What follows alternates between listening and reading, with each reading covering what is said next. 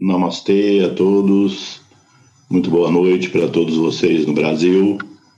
Nós aqui estamos às quatro e meia da manhã da quinta-feira, né? Já e continuando aqui com nossas atividades ligadas ao Yoga e ao Ayurveda, numa conferência promovida aqui pelo Ministério Ayush na Índia. Vamos começar então nosso estudo do Srimad Bhagavad Gita, Ciência Sintética do Absoluto, já no estudo de número 98, não é?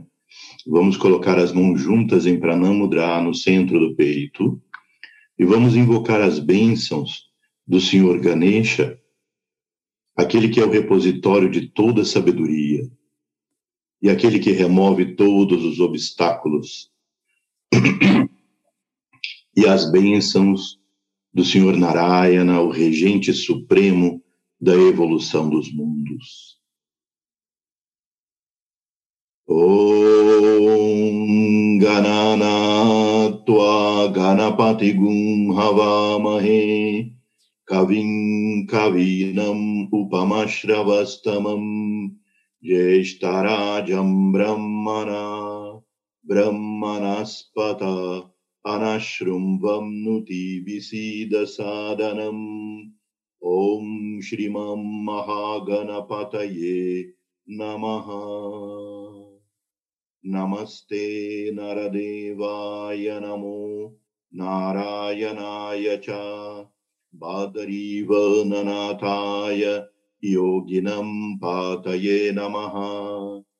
नारायणं नमस्कृत्य Naram Chaiva Narotamam devin Saraswatim Vyasam Tato Jaya Mudiraye Nara Narayana Jatau Jagata Istista Ististau Shuddha Sankalpanatau Chavande Krishna Arjunau sarah Oh.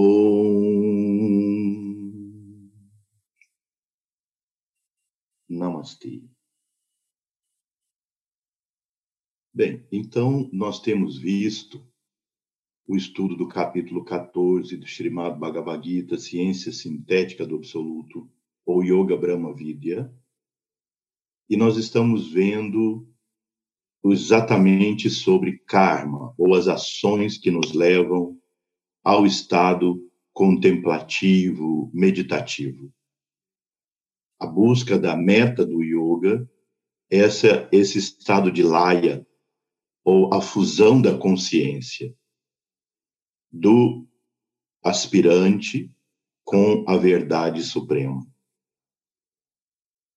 A consciência deve se unir e ser uma só com o objeto da sua contemplação. Então, quando a consciência volta a seu estado de individualidade, porque esse é um dos princípios fundamentais na Shuddha Dharma Mandalama. Ainda que nós somos, ainda que nós sejamos partes do todo, ainda que nós sejamos em essência o todo, como indivíduo, nós somos eternos. Ou seja, nós temos que observar que existem dois aspectos da mesma realidade. A mesma realidade pode ser vista sobre, sobre dois aspectos. Esses aspectos, eles são chamados, e nós já também comentamos sobre isso aqui, eles são chamados de Suabhava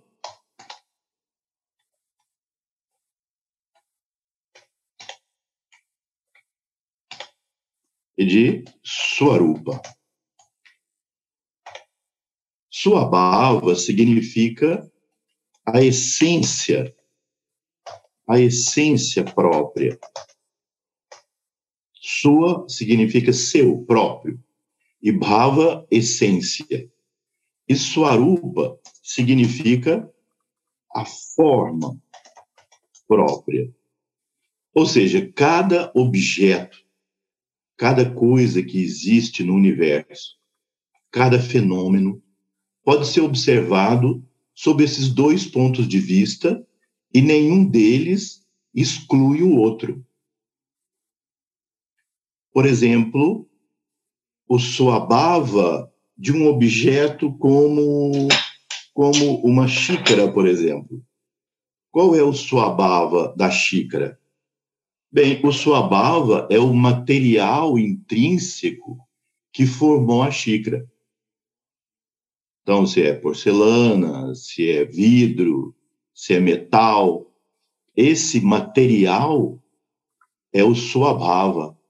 E o suarupa é a forma com que esse material se expressou. No caso, a forma da xícara. O mesmo, o mesmo suabhava pode se expressar como um pires ou como uma xícara, dois objetos tão diferentes, então, no universo, o Swabhava do universo é Brahm. É o supremo absoluto. É aquele que nós lemos rapidamente no Yoga Dipika, no estudo que nós fizemos eh, na nossa reunião passada. O Yoga Dipika de Satyam Gyanam Anantam Brahm. Isso é uma frase, um Mahavakya das Upanishads. Como descrever o absoluto? Satyam, o absoluto é a verdade. Gyanam, o absoluto é conhecimento, ou seja, consciência. Anantam é o eterno, o infinito. Ele é eterno no sentido de que ele não se move no tempo, portanto, ele é imutável no tempo e ele é homogêneo além do tempo e espaço. Então, no tempo e no espaço, ele é um só. Portanto, ele é a suprema verdade. Então, o Swabhava de todo o universo e de todos nós é Brahm. O Swarupa são as infinitas formas com que Brahm se expressa. As infinitas formas, os mundos, os planos, os seres. Cada um de nós é um Swarupa de Brahm um é o pires, o outro é a xícara, o outro é outra coisa, são diferentes, mas essencialmente são da mesma natureza. Por isso é compreensível esse conceito que para alguns parece não compreensível, que é a individualidade pode ser eterna, mas a essência é uma só em todos. Nós somos infinitos seres que evoluem eternamente. Nossa consciência se expande infinitamente, mas nunca vai abarcar a totalidade do infinito.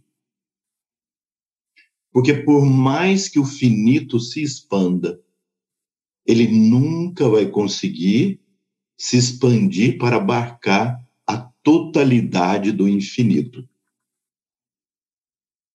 Então, no samadhi, no estado de êxtase, na comunhão durante a meditação, nossa consciência compreende seu swabhava, compreende sua essência que nós somos o todo, que nós somos um. Sarvam Tat Kalvidam Brahm. Tudo isto, veja, Sarvam, em alguns textos aparece Sarvam Kalvidam Brahm. Vamos escrever aqui, para não ficar muito estranho. Sarvam Kalvidam Kalvidam Brahm. tudo é verdadeiramente Brahma. Agora, também aparece como Sarvam Tat Kalvidam Brahma. O que é o Tat? O Tat é aquilo, tudo aquilo, ou seja, tudo que se expressa, tudo que é diferente na forma, é essencialmente um. Depois vem a frase seguinte que diz: Sarvam, Sarvam, Brahm, Swabhavayam. Ou seja, tudo tem como sua essência Brahm. Esse entendimento nos permite deduzir que eu sou, você é, nós todos somos Suarupa de Brahma. E o Suabhava de Brahma, que é verdade, sabedoria, infinitude, vai se expressando por meio do Suarupa. Então nós vamos ficando cada vez com mais sabedoria, mais poder, mais glória, mais sentimento de plenitude e completude. No momento do samadhi, nossa consciência mergulha na sua essência e a forma deixa de ser percebida. Essa é a melhor expressão. Deixa de ser percebida naquele momento do samadhi. Eu compreendo quem eu sou. Aí, quando termina esse estado, aquele momento do samadhi, para alguns mestres isso dura o tempo todo, nossa consciência volta e eu trago as experiências de sabedoria, poder, glória alcançados durante a meditação ou samadhi. E eu vou então crescendo em sabedoria, em poder, em glória. Ou seja, cada vez mais o Swabhava se expressa por meio do Swarupa. Mas como o Swabhava é infinito, nunca vai ser possível expressar a infinitude do Swabhava através do Swarupa. Então, por exemplo, uma pedra é o Swarupa de Brahma. Uma planta é o Swarupa de Brahma. Um animal é o Swarupa de Brahma, assim como um ser humano. E os seres angélicos, os mestres, os seres de luz, os sábios, Narayana, o senhor de um planeta, Brahma, Shiva, Vishnu, eles são sua, ou seja, sua arupa de Brahma. O mesmo Brahma que se expressa através do seu Swarupa, que é a pedra, também se expressa através de seu Swarupa, que é Narayana, Brahma, Vishnu, Shiva, Ganesha e assim todos os demais. Por isso é possível compreender que quando a gente entra nesse estado de sabedoria do samadhi, que é a nossa meta na meditação, retornar com mais sabedoria, mas com isso faz compreender que a nossa individualidade é eterna, em eterna expansão. Esse estado de eterna aproximação ao Supremo não é, é chamado de Samípia. Samípia é a eterna aproximação a Brahma.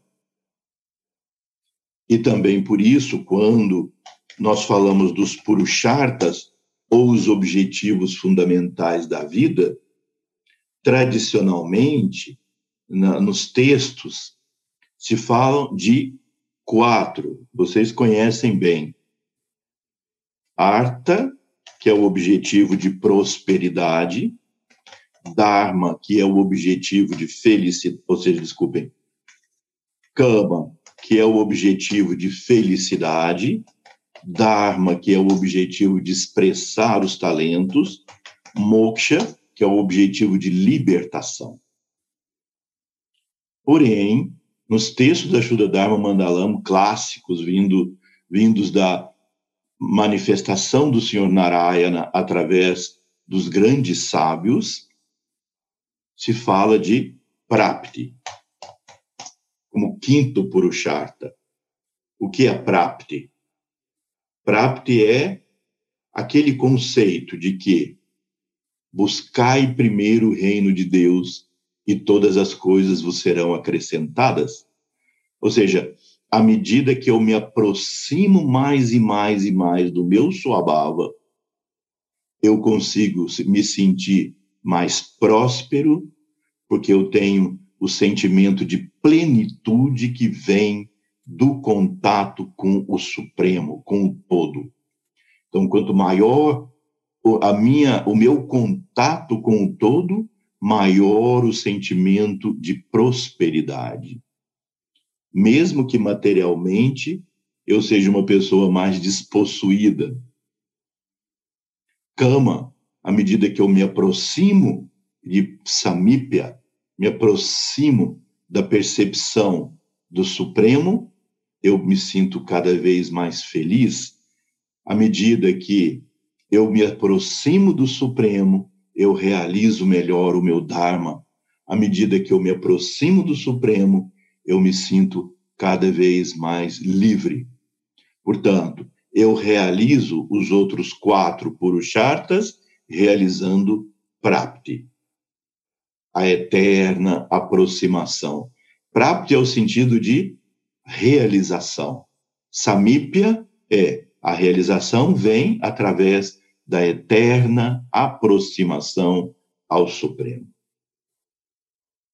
Lembrando aquela frase contida no texto da Sociedade Teosófica chamada chamado Luz no Caminho da Mabel, na Babel Collins, e ela diz: ali o mestre diz através do escrito dela: entrarás na luz, porém nunca tocarás a chama. Isso é significando a eterna aproximação do Supremo. Agora, os mestres nos ensinam que existem cinco formas de contemplar o Supremo cinco formas de contemplar o Supremo. A primeira forma é para, que significa transcendente.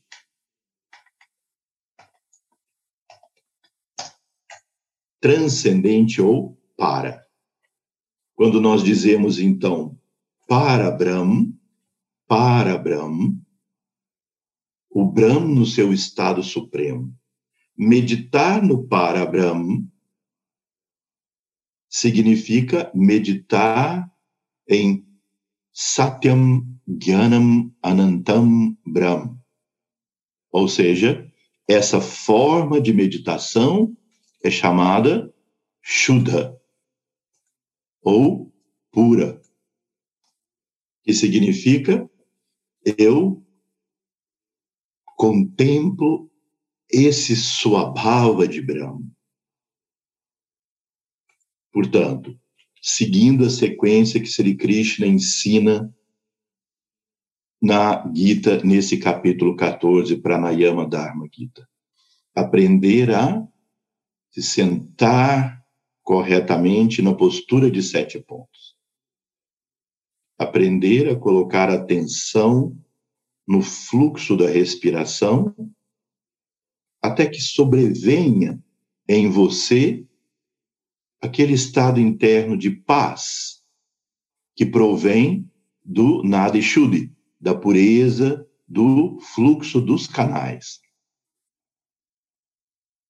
Sobrevém esse estado de tranquilidade, de paz, o equilíbrio da narina direita e esquerda, Idai Pingala, Sushumna se abre, o prana flui através do Sushumna. Eu não preciso pensar que essas coisas estão acontecendo, apenas que isso tem como sintoma esse estado de paz interna. Conseguida essa paz, conseguir esse estado de tranquilidade, então eu contemplo, eu visualizo esse Swabhava de Brahma, que só existe um, né? Que só existe Ele, que tudo é Ele. Veja, isso é uma coisa filosoficamente delicada para que vocês possam compreender corretamente, nós todos lutamos para compreender corretamente isso. Quando você contempla o universo, os mundos, os seres e planos, e a consciência compenetrando, dando vida e sustentando os mundos, isso não é Shuddha Dhyana. Então, aqui a meditação se chama Shuddha Dhyana. Não é Shuddha Dhyana. Shuddha Dhyana é meditar como o Yoga Dipika nos explica, Satyam, Jnanam, Anandam, Brahm.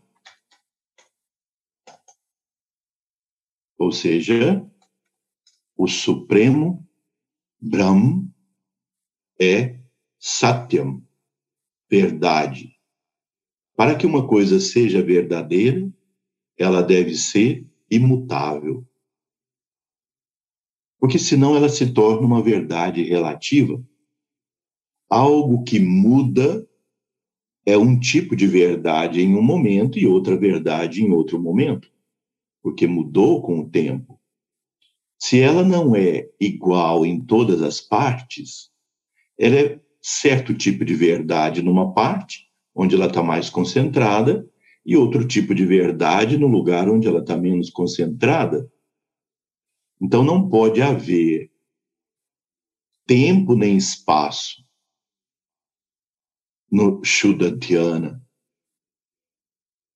Em Shuddha eu vou contemplar apenas que há Ele, tudo é Ele, não há dois, só há Satyam Gyanam Anantam Brahma. E o Bija Mantra, que define esse Satyam Gyanam Anantam Brahma, é puramente o Om. Então, eu medito na existência e visualizo apenas a existência de Brahma, não me compenetrando, mas o meu eu, naquele instante, é Brahma. Só a ele não há dois. Mentalmente, entou, né, entoamos o Om. Om, Om, Om. Por quê? Om e Brahm são a mesma coisa. O Om é a forma sonora de Brahm. Então, Brahm se expressando como som é Om. Por isso é dito o verbo divino. Portanto, Om é a forma sonora de Brahm.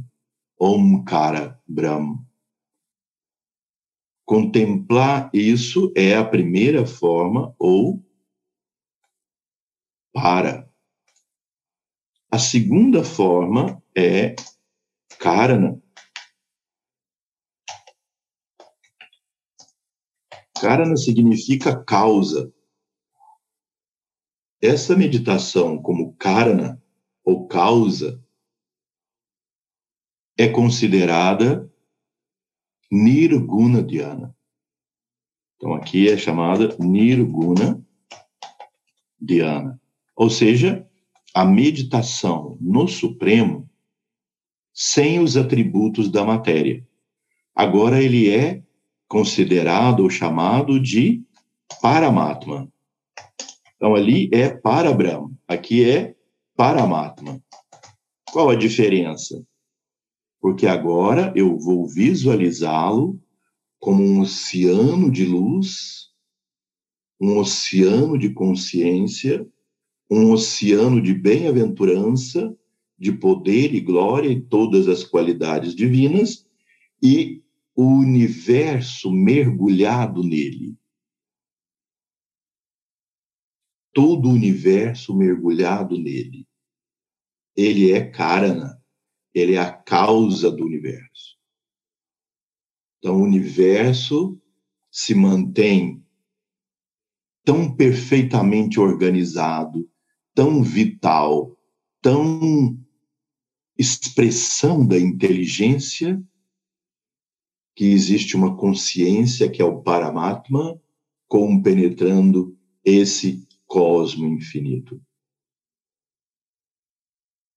Daí então eu medito na existência de uma consciência pura, imutável, compenetrando e dando origem e causa à expressão de todo o universo em movimento.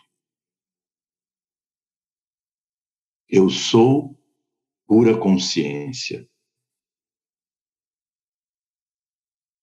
Então aqui vem o conceito de Chidananda, Chidananda Rupam. Eu sou a forma da pura consciência. Chidananda Rupam vem Shivoham, Shivoham. Ou seja, essa é a meditação praticada na forma nirguna. Há um oceano de consciência sustentando um oceano de substância se movendo. E a consciência é imutável. E eu sou essa pura consciência. Então, a frase também contida nas Upanishads, que diz Aham Atma Asmi, eu sou verdadeiramente o Atma. Portanto, onde eu coloco a minha consciência, onde eu coloco o meu eu, eu sou essa consciência que compenetra esse universo infinito.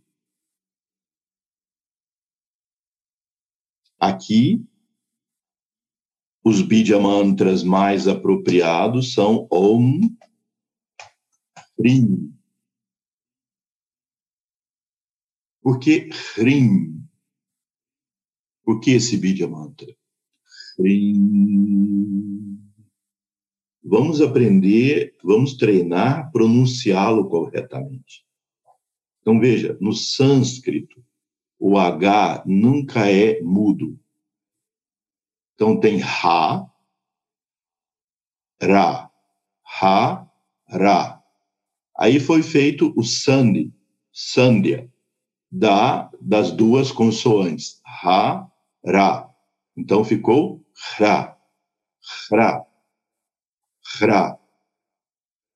Aí tem o I, Ri, Ri, Ri, Hrim.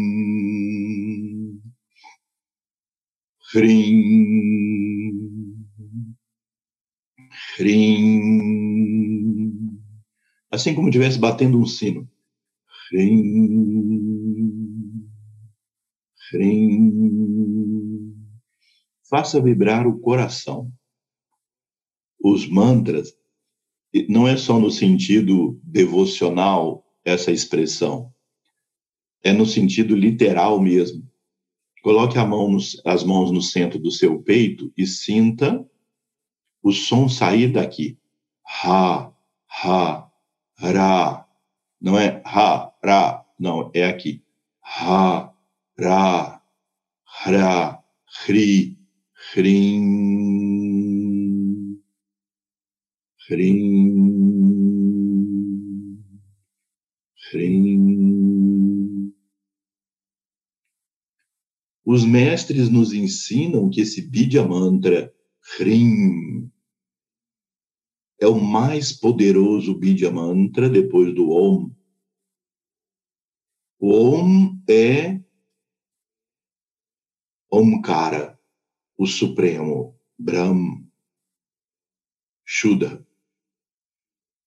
Om Hrim, esse Supremo Brahm se manifestando como Hrim, que significa a consciência compenetrando a substância através da Shakti.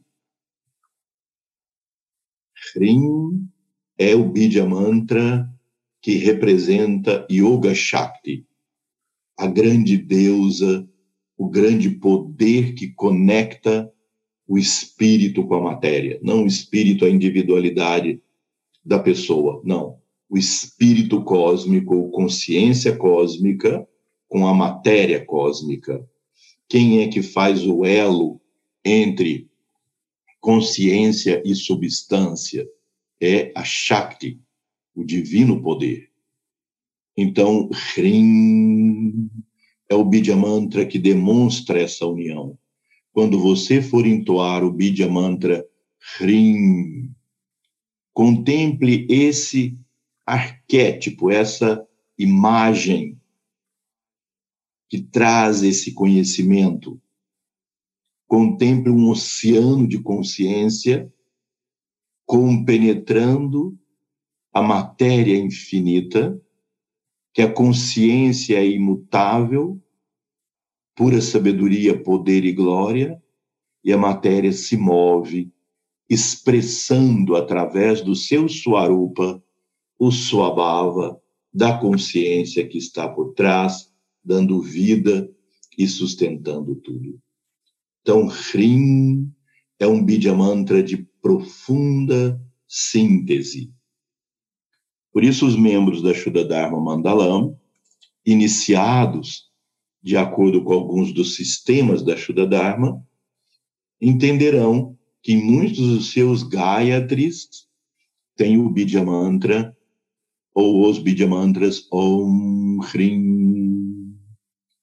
como por exemplo diz o Parabrahma Yoga Gayatri, Om Hrim Bijarupam Brahma Swarupam Upase. Upase, eu contemplo. Upase, eu me aproximo, eu contemplo.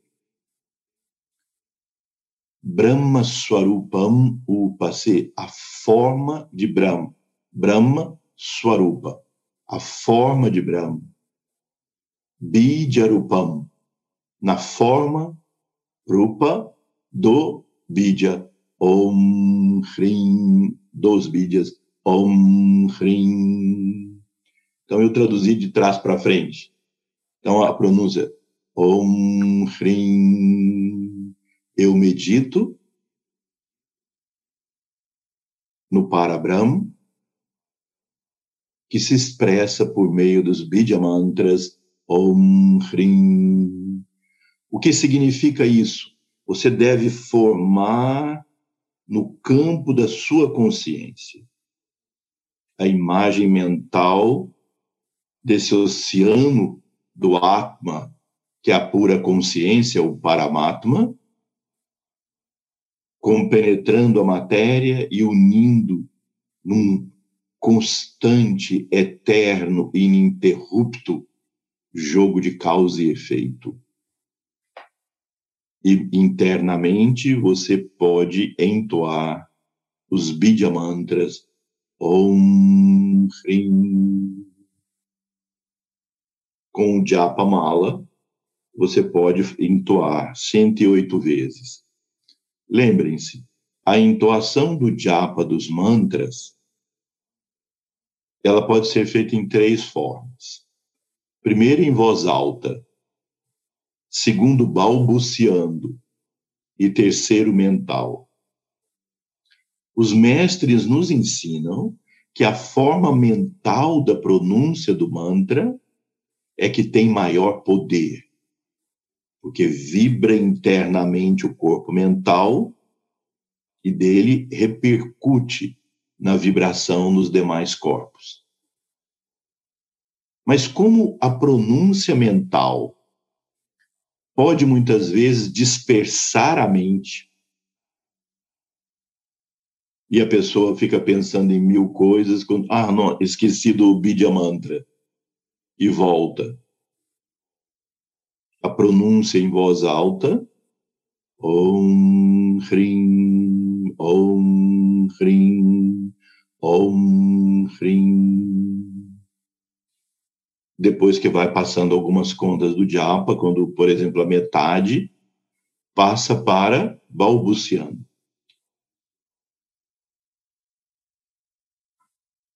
E a parte final faz mentalmente.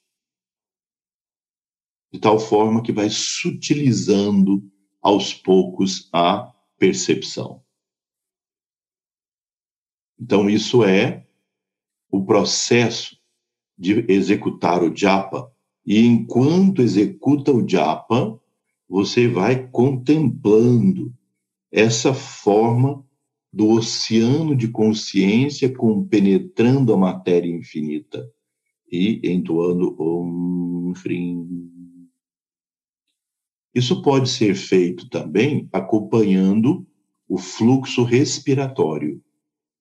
Sentado na posição correta, construindo esse estado interno de paz, nós vamos colocar a consciência no fluxo respiratório tomar consciência do ar entrando e saindo sem nenhum tipo de controle respiratório, apenas tomando consciência. E cada vez que você inspira, mentalmente, obviamente, porque aqui nesse planeta não dá para inspirar e falar ao mesmo tempo. Então, inspira e mentalmente entoa o Om, enquanto expira, mentalmente entoa Hrim. Então seria assim para dizer em voz alta: Om Hrim, Om Hrim, Om Hrim. E essa é uma prática extraordinária. O mesmo você pode fazer apenas com o Om, inspira Om, expira Om, tudo é Om, tudo é Brahm, Samastya Karavidya, a ciência da percepção de Brahm como Om, como único.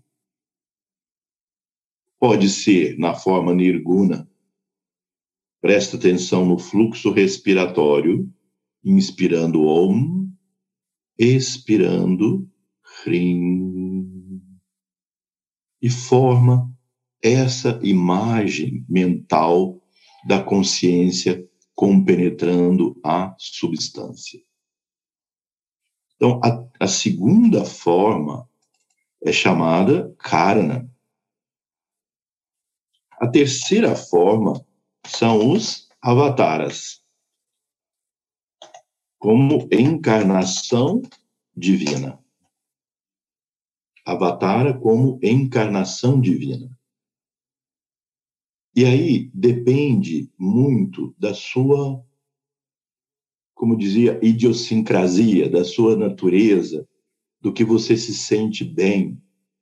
É claro que os mestres nos deram um sadhana, um sistema graduado de práticas.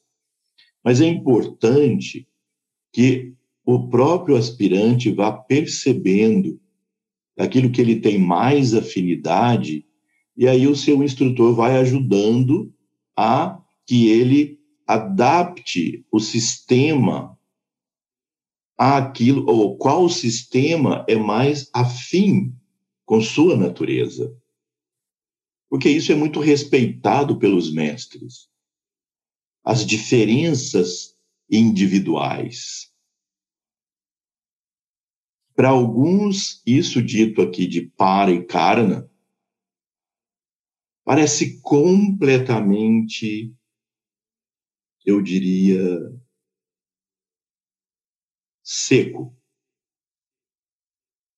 não muito saboroso, porque parece sutil demais, longe demais da nossa vida diária.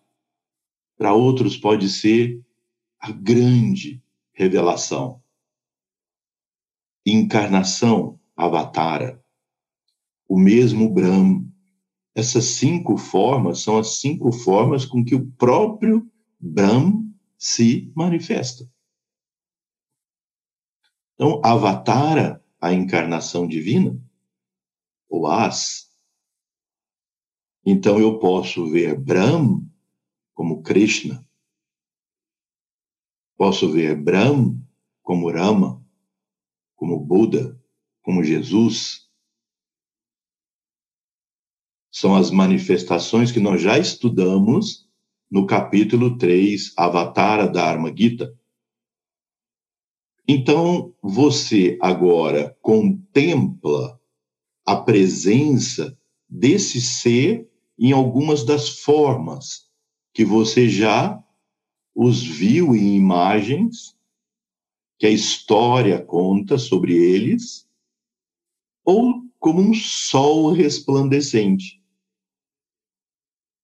Pode colocá-lo aqui na sua frente, digamos a três metros aqui de você. O esplendor vivo desse ser. Primeiro, meditação estabilizadora sentado na posição correta, postura de sete pontos, relaxa o corpo, toma consciência da sua respiração, até que construa essa paz interna. Em seguida, contempla a presença viva do avatar pelo qual você tem a maior afinidade aqui na sua frente ou ele pode estar sentado ou em pé no lótus do seu coração. Como diz o Narayana Sukta, a existência de uma flor de lótus como um botão voltado para baixo e dentro espelha a presença do Supremo. Outros meditam na presença dessa forma sobre uma flor de lótus branca, sentado nessa flor ou em pé sobre essa flor, entre as sobrancelhas. Ou sentado na base do crânio, como Shiva, resplandecente. Mas aí teria que ser, nesse contexto, o, alguma forma dos avatares.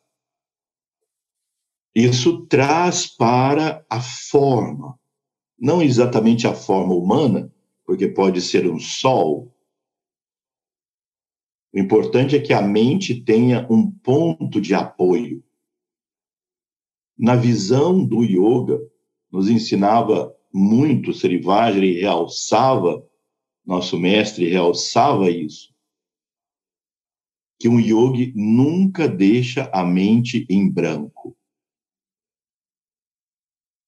que um yogi deve evitar se entregar a processos de hipnose, que um yogi deve evitar entregar sua consciência ou seu corpo para ser usado por alguma entidade que fale, faça, pense através de você.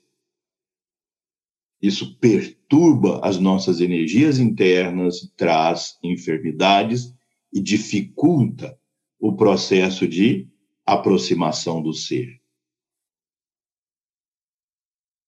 Deve manter a integridade da sua consciência. Por isso, também essas substâncias que são utilizadas para modificar o estado de consciência também não são aconselhadas, a não ser o uso terapêutico, medicinal, mas não no sentido de aproximar a consciência da verdade. Mas então, avatar ou encarnação divina, você contempla no coração, entre as sobrancelhas ou no alto da cabeça, como um dos avatares. Estude a vida deles, lembre-se deles, canta mantra. Então, nos avataras, de modo geral, existe mantra e muitos mantras para cada um deles. Então, quando você fizer essa característica mais devocional, estude a história desse, desse, ser, conheça a vida, conheça os feitos. Rama, por exemplo, há poucos dias foi o Rama Navami, o nascimento de Rama. Então, toda a história do heroísmo, da grandeza, da nobreza.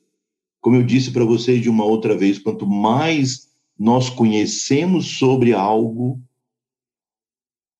no caso os avataras, vai aumentando a nossa admiração e a admiração nos traz esse amor devocional.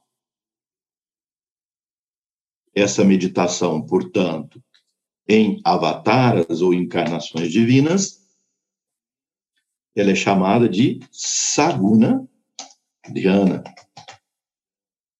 Essa aqui eu coloquei como Nirguna Dhyana, essa é Saguna Dhyana, ou seja, com Sa, as gunas ou atributos da matéria. Então, isso nós devemos escolher o mantra entoar o, o japa desse mantra. Se você, então, tem essa característica devocional e executa, por exemplo, os mantras na forma de kirtan, né?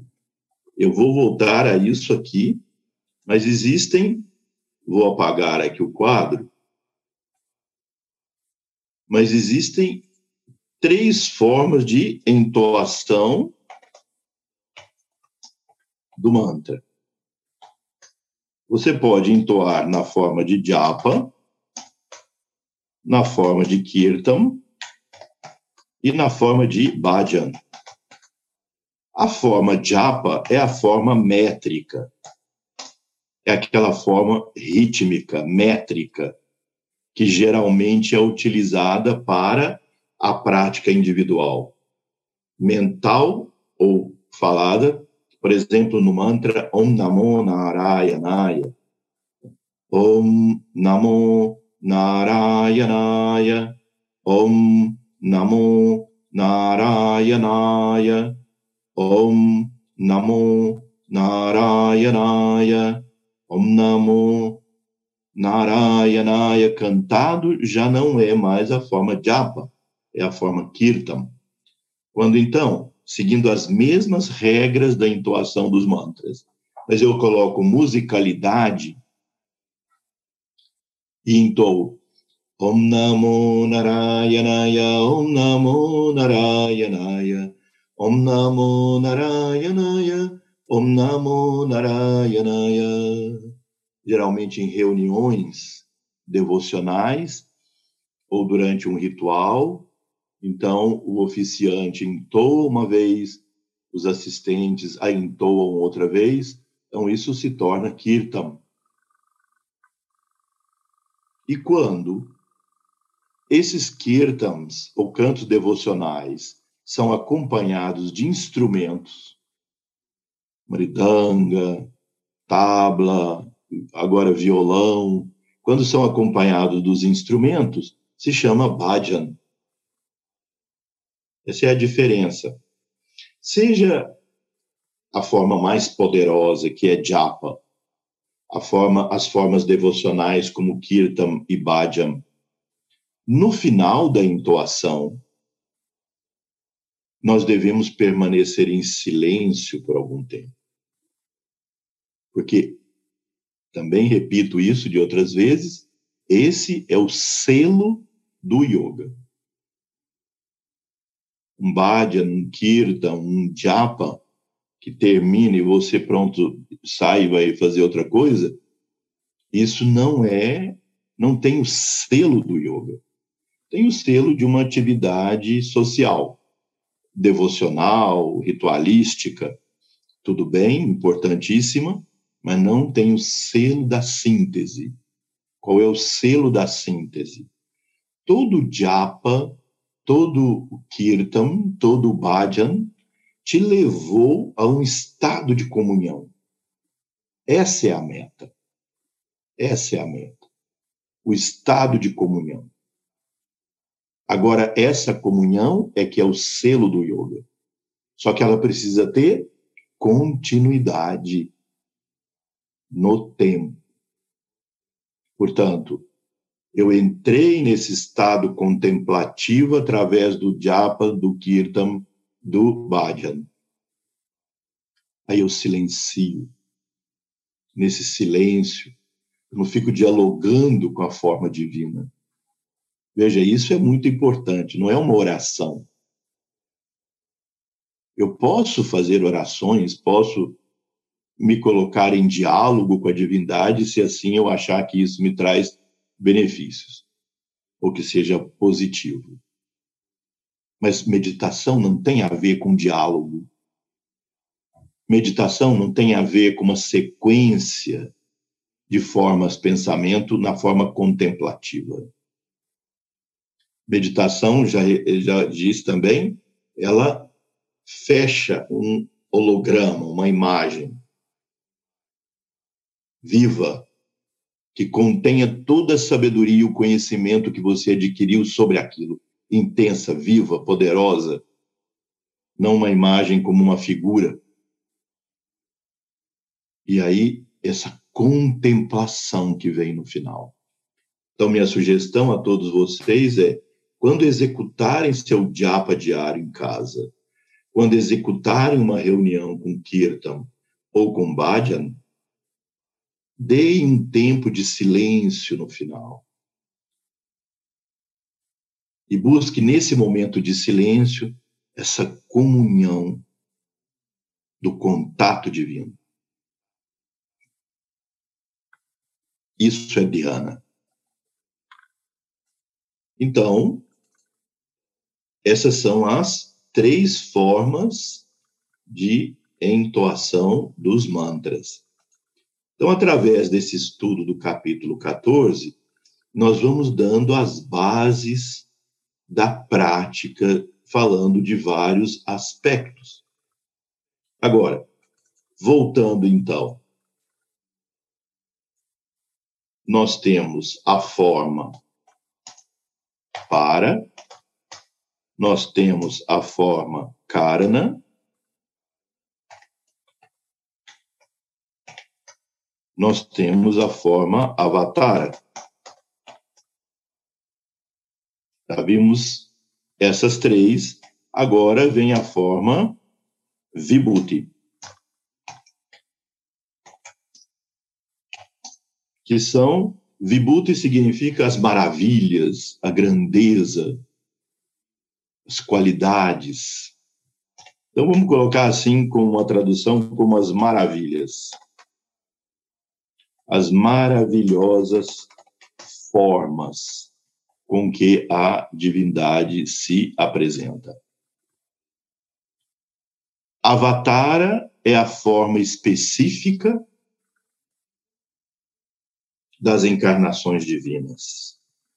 Vibhuti são as formas com que a divindade se expressa no universo pelas quais você tenha alguma forma de admiração, contemplação.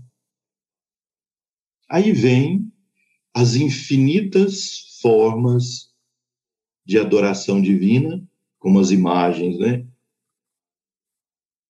Brahma, Vishnu, Shiva, as Devis todas, Muitas vezes as pessoas têm a, uma força da natureza, aí as forças da natureza são personificadas, já que a mente funciona por nome e forma, se personificam os atributos do Supremo através de nome e forma.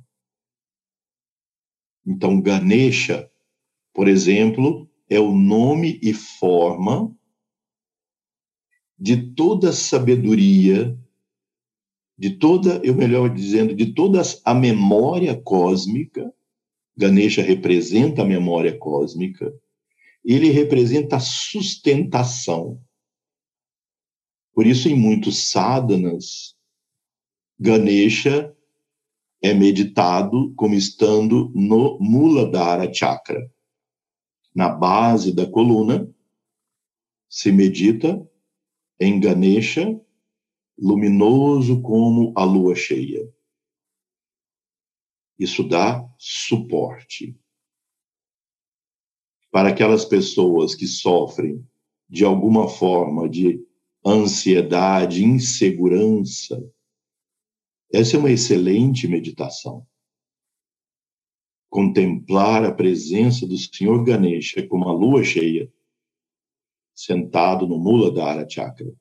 Agora, para se fazer essa prática, é preciso que o aspirante aprenda as técnicas anteriores, faça as purificações, faça com que sua digestão seja ótima. O intestino precisa funcionar todos os dias os processos fisiológicos têm que estar bem. E aí, então, depois medita na presença do Senhor Ganesha. A meditação nas várias formas da Devi, como sabedoria, Sarasvati, como prosperidade e glória, Lakshmi, né? como transformação, Durga, e assim todas as formas. Para muitos, as montanhas representam a divindade. Por exemplo, os devotos de Shiva podem meditar no Arunachala. Ramana Maharishi, quantas poesias, quantos poemas foram compostos em Tamil, o idioma do sul da Índia, em Tamil, falando sobre Arunachala, aquela montanha sagrada que nós já tivemos oportunidade de ir lá várias vezes, onde Ramana Maharishi meditou e se iluminou. Na verdade, ele tinha se iluminado antes já, mas ele viveu sua vida toda ali.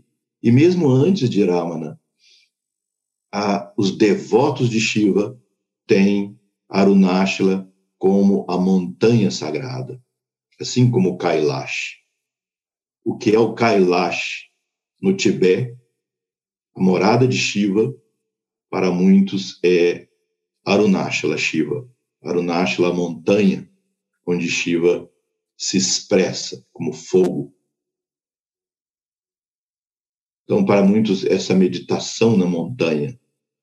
Mas é claro que não é só a imagem da montanha, uma visualização como se você estivesse aprendendo arte, desenho. Não, é vivo e tem que ser representativo para você. Se para você uma montanha não significar nada, no sentido, além de ser uma montanha de pedra linda, maravilhosa, muita gente já se iluminou, mas é uma montanha. Esse símbolo da montanha é o que é o objeto da meditação. um lago de águas calmas com uma flor de lótus, representando a criação cósmica. E assim, infinitas formas. Veja, mas é fundamental. Os textos clássicos ensinam que a meditação deve ser num objeto promotor de felicidade na visão do yoga, não se meditaria em objetos que tragam um sentimento de dor, de sofrimento, Porque logo em seguida, alguns dos versos aqui da Gita diz o yoga é a disciplina que te afasta do sofrimento. Então, meditar, por exemplo, numa situação dolorosa da vida de um santo, açoitado, todo pode ser glorioso o que significou isso, mas a imagem vai gerar dentro da sua mente estados de negatividade. Os estudos da neurobiologia têm demonstrado muito fortemente que não há diferença entre você ver um objeto fisicamente, pelos olhos, ou você visualizar o objeto. O efeito cerebral é o mesmo. Por isso, Sri Krishna enfatiza aqui na Gita a necessidade de que o objeto seja promotor de felicidade e não que traga um conteúdo de dor ou sofrimento.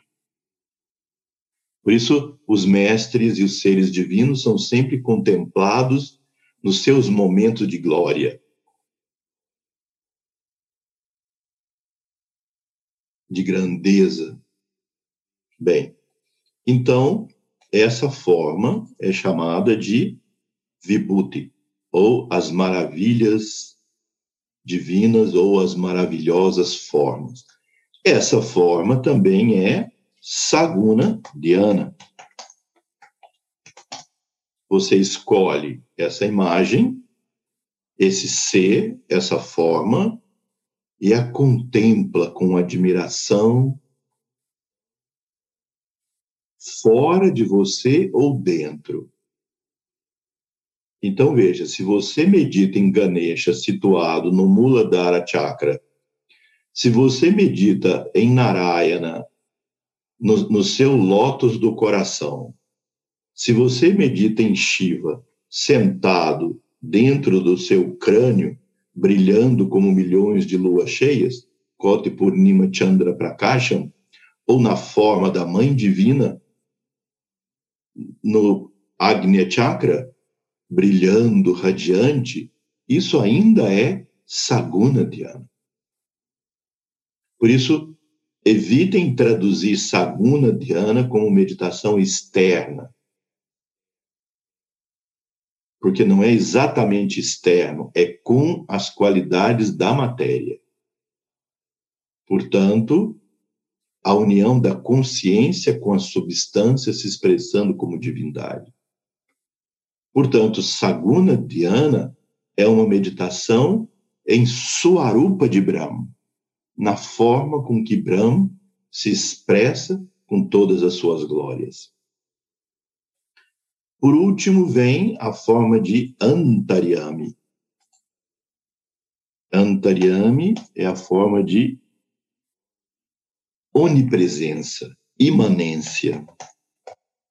Imanência é a contemplação, portanto, da consciência no cosmo infinito e que essa consciência cósmica tem uma chispa no santuário do seu coração.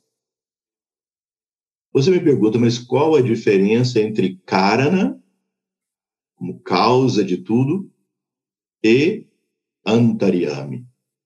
A diferença é que em Karana, você também faz Nirguna Dhyana, mas pensa no todo.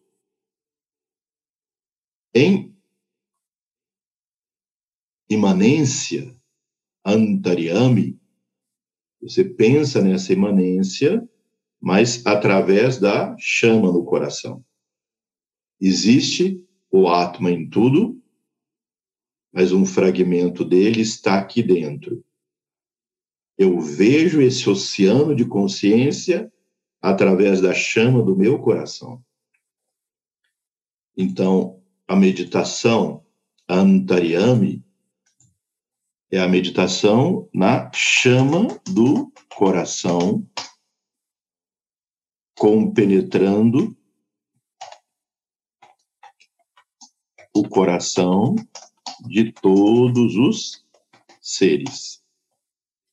Os mestres da Shuddharma Mandalam nos ensinam que essa meditação Antaryami Atma, né, a meditação no Atma como onicompenetrante, mas que você contempla no santuário do seu coração, essa meditação é dita ser a mais apropriada para a era que nós estamos vivendo. Portanto, não só contemplar esse oceano de consciência compenetrando a matéria, mas que esse oceano de consciência está no santuário do seu coração. Essa forma de meditação também é nirguna. Nirguna, Dhyana, e utiliza Bidya mantras que tem a, a vogal A, que representa o ser. Então, por exemplo, o próprio Bidya mantra Am, mas também o Bidya mantra Ham, Kam, todos que têm Am. Portanto, também aqui os membros da Shuddha Dharma Mandalam iniciados em alguns sistemas mais avançados devem se recordar do Gayatri, que é composto dos Bidya Mantras. Om, Ham, Lam, Am, Sham, Wam, e assim por diante. Então, entoa-se esses Bidya Mantras um número de vezes, isso vai despertando essa consciência no coração. Portanto, nós temos cinco formas com que Brahm se manifesta. Dessas cinco formas, nós temos três tipos de meditação: aquela na qual eu contemplo as maravilhas da divindade como avatara ou como vibhuti os vários avataras ou as várias formas, escolho uma, aquela que eu tenha maior afinidade, e passo a fazer os mantras e meditar nela com constância. Vejam que a essência desses versos que nós estamos aqui agora, desde a aula passada, estudando aqui na Gita, a essência desses versos é a manutenção da consciência no objeto da sua meditação. Firmeza mental contemplativa. Cuidar do corpo, cuidar da mente, cuidar das emoções, para que elas deixem a consciência em paz. Como nós já dissemos, a contribuição do corpo é estar saudável e dizer para a consciência: olha, vá em paz, porque eu estou bem. A contribuição do corpo emocional é con construir paz. Quando a, o corpo emocional, sentimentos, emoções, pensamentos dado no nível emocional, quando eles estão em harmonia, isso gera paz, e o seu corpo emocional diz para a sua consciência: se liberte, vá em paz. Não é morrer, é se libertar da escravidão que o corpo e a mente impõem à consciência. Então, o corpo emocional em paz. A mente intelectual, Budi, a mesma coisa o sentimento, o pensamento de harmonia, de Dharma, de ordem cósmica, ausência de conflito nesse momento. Nesse momento, pelo menos. E aí, então, isso também faz o intelecto libertar a consciência. Porque enquanto esses três estão chamando demais a atenção, sua consciência está escravizada. Porque ela dá prioridade ao atendimento dessas necessidades. Portanto, é importante cuidar de tudo isso. Você que é um sadhaka, um aspirante espiritual, procure cuidar bem do seu corpo, das suas emoções, dos seus sentimentos, cuida das suas paixões, dando prioridade à necessidade de construir paz interior. Agora, muitas pessoas confundem a questão da paz interior com um estado de inércia. Você pode ser extremamente dinâmico na sua vida e manter essa paz interior. Para isso, priorizar essa paz é muito importante.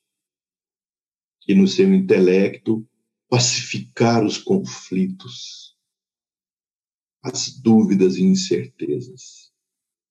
No momento da meditação, você junta tudo isso. Junta essas dúvidas, incertezas e conflitos, junta suas emoções que vão para lá e vão para cá, junta esse corpo, reúne tudo isso e fala: Senhor, te ofereço tudo isso. Me entrego nesse momento. Entrego a seus pés de lótus tudo isso. Que é o que se faz no nosso Yoga Sandhya de toda manhã, não é? Nós no Yoga Sandhya, da prática da saúde, chamada de manhã, nós colocamos as mãos juntas. Se possível, na nossa dinâmica diária, nós ficamos em pé, colocamos as mãos sobre a cabeça, nessa, nesse, uh, nesse gesto de rendição, e entoamos o mantra e, se possível, se for possível fisicamente, nós fazemos o namaskar completo, que é deitar no chão com a testa, o peito, as pernas, as mãos no chão, em entrega incondicional. É um gesto simbólico chamado namaskar, mas que traz para a consciência esse sentimento de entrega, facilitando, portanto, a entrega. Ao final da meditação, essa entrega incondicional é o fruto. Mas isso também deve ser feito antes. Antes da meditação. Cada vez que você faz o japa, Om Namo Narayanaya Om Namah Shivaya, Om Namah Shivaya. Om Namo, Om Namah, significa exatamente isso. Não eu, não meu. Eu me entrego. Então, se você faz 108 vezes o mantra, você está dizendo 108 vezes: Eu me entrego a Narayana, eu me entrego a Shiva. E aí, Narayana ou Shiva, você escolhe qual das cinco formas é Narayana ou Shiva para você? Narayana ou Shiva pode ser para o transcendente absoluto, como diz o Narayana Sukta e como dizem os mantras dedicados a Shiva, eu sou pura consciência. Eu posso ver Narayana ou Shiva como Karana, causa do universo. Vishnu significa aquele que compenetra tudo. Shiva, a pura consciência. Eu posso vê-lo através dos avataras que encarnaram com seu poder e a sua luz de Vishnu ou Shiva. Eu posso vê-los como as vibhutis ou várias formas maravilhosas que eles se expressam. Portanto, nos Puranas, essas histórias complexas do imaginário indiano, assim, impressionante, do filho daquele que casou com a filha de não sei quem, e Shiva estava lá no começo, e Vishnu, e depois veio o outro filho dele, que passou a ser o filho do vento, e depois o filho do outro e tal. Dizer, essa história toda é para mostrar que o um se expressa em infinitas formas. O filho do filho do filho do casado com aquele outro, lá no final das coisas, no início, está ou Shiva ou Narayana. Vishnu. Bem, podemos também vê-los como a pura consciência no lótus do coração. Essa, repito, é a forma que os mestres consideram a mais apropriada para Kali Yuga, essa era que nós vivemos. Meditar na essência divina no santuário do meu coração, assim como no coração de todos os seres, e é isso que esses próximos versos da Gita nos dizem. Aquele que vê o Supremo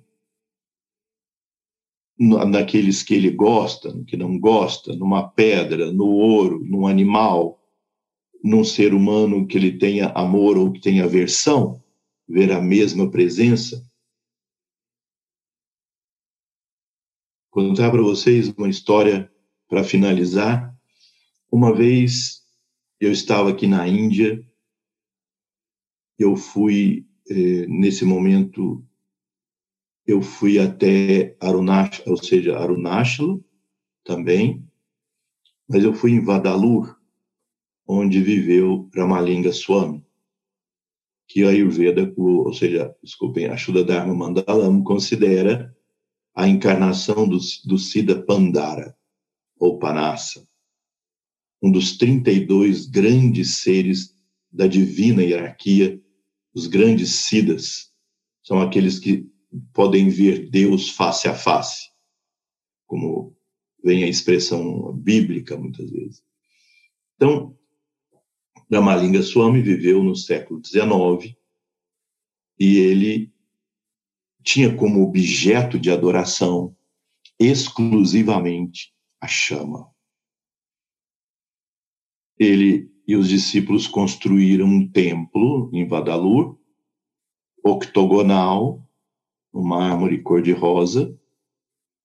Lá dentro não há uma única imagem, só os vitrais. Nos vitrais tem os poemas, porque Ramalinga era um santo poeta. E eu tive a oportunidade de ir uma primeira vez só nesse lugar. Depois, em ano seguinte, eu fui com os alunos nossos. Mas eu fui até ali na primeira vez e, por coincidência, era a lua cheia de janeiro, Puxa Shuddha Purnima, que é quando também se, se comemora o aniversário de Bhagavan Mitradeva. E é uma das únicas, pouquíssimas vezes, talvez duas ou três, no ano em que se abre a porta desse templo todos os mantras e práticas e pujas e rituais dedicados a esse sanga do Ramalinga é feito do lado externo, um templo retangular conectado a esse, mas ali as pessoas cantam. Então não há imagens. Ali nos vitrais só tem os poemas de Ramalinga, que quando ele entrava em êxtase, ele então voltava, escrevia ou ditava os poemas em Tamil, o idioma da, dessa região do Tamil Nadu. E esses poemas, então, têm assim de profunda sabedoria e conhecimento, ou seja, em resumo, Ramalinga Swami adorava o Antaryami Atma, essa quinta forma. Portanto, no templo havia isso, e no centro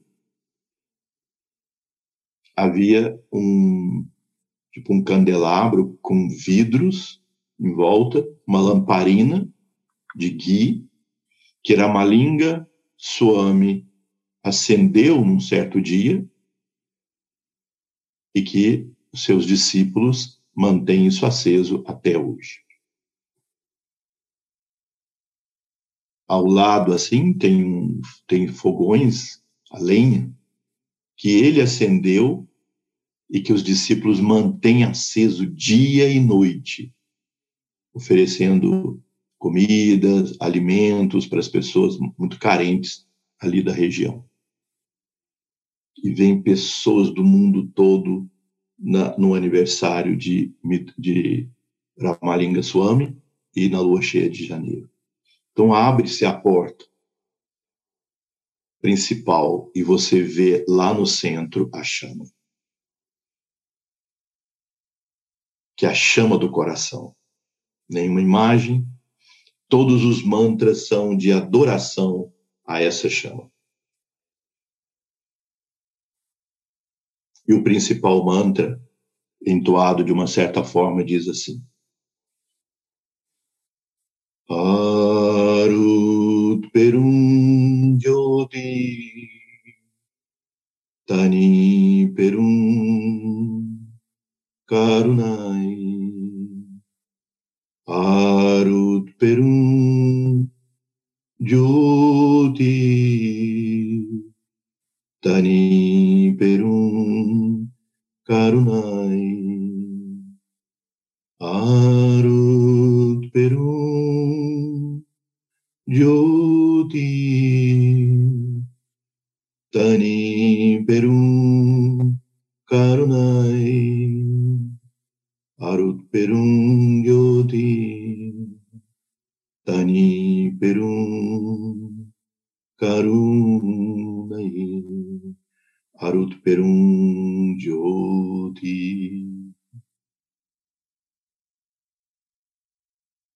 Dessa maneira parece assim uma canção de Ninar, né?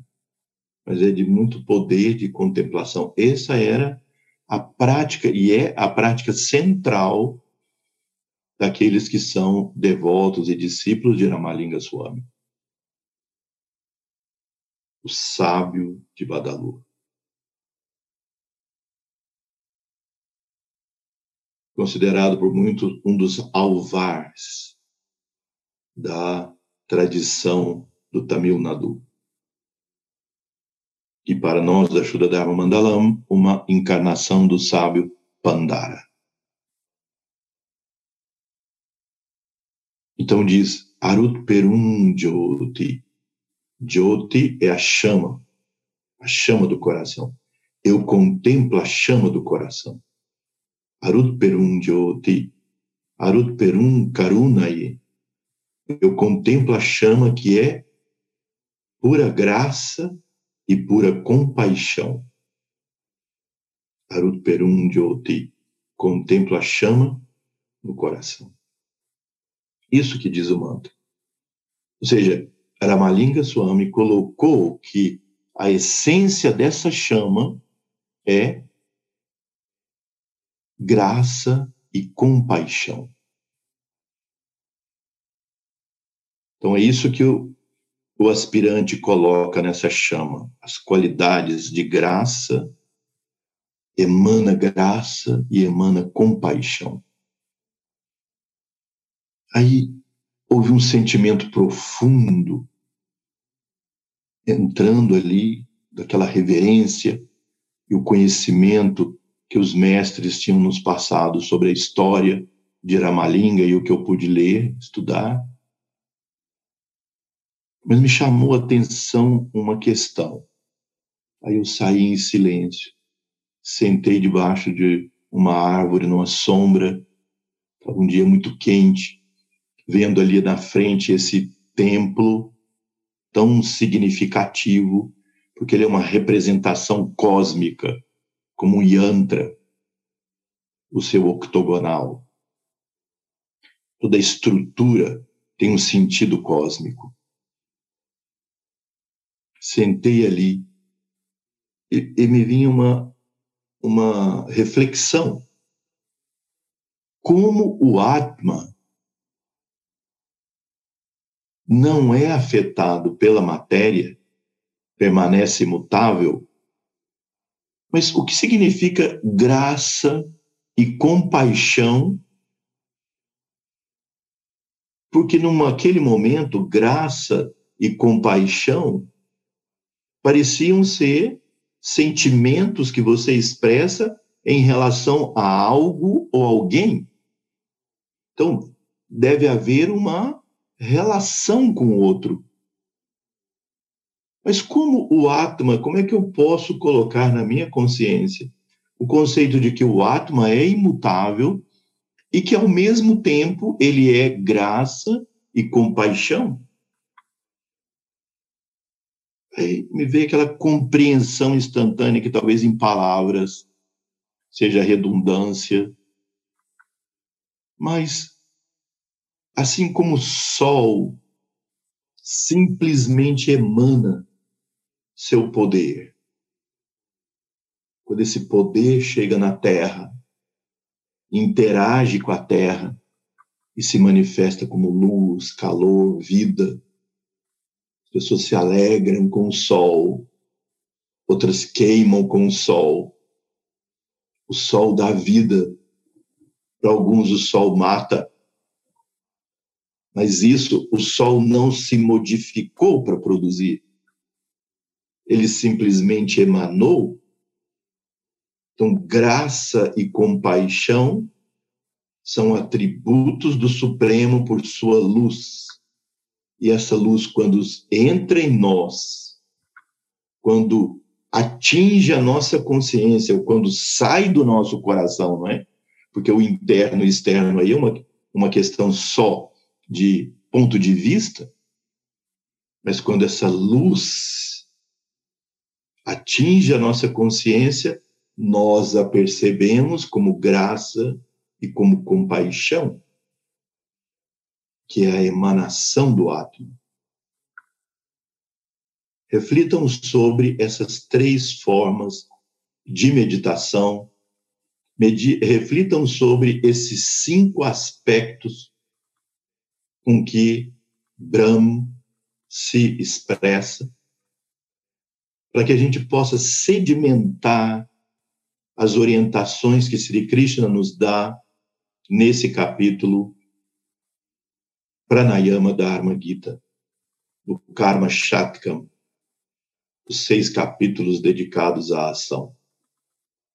Vamos então encerrar nosso estudo de hoje Coloquem as mãos juntas frente ao coração, rogando ao Senhor Narayana, a Divina Mãe Sri Yoga Devi, sua graça e sua luz sobre cada um de nós e sobre todos os seres. Kayena vacha manasendriyairva Budhyatmana vaprakirti swabhavat. Karomyadyat sakalam parasmai narayanaye tisamarpayami. Narayanaye Tisamarpayami Shri Gurubhyo Namaha Hari Om. Namastê, uma boa semana a todos, felicidade e até nosso próximo encontro.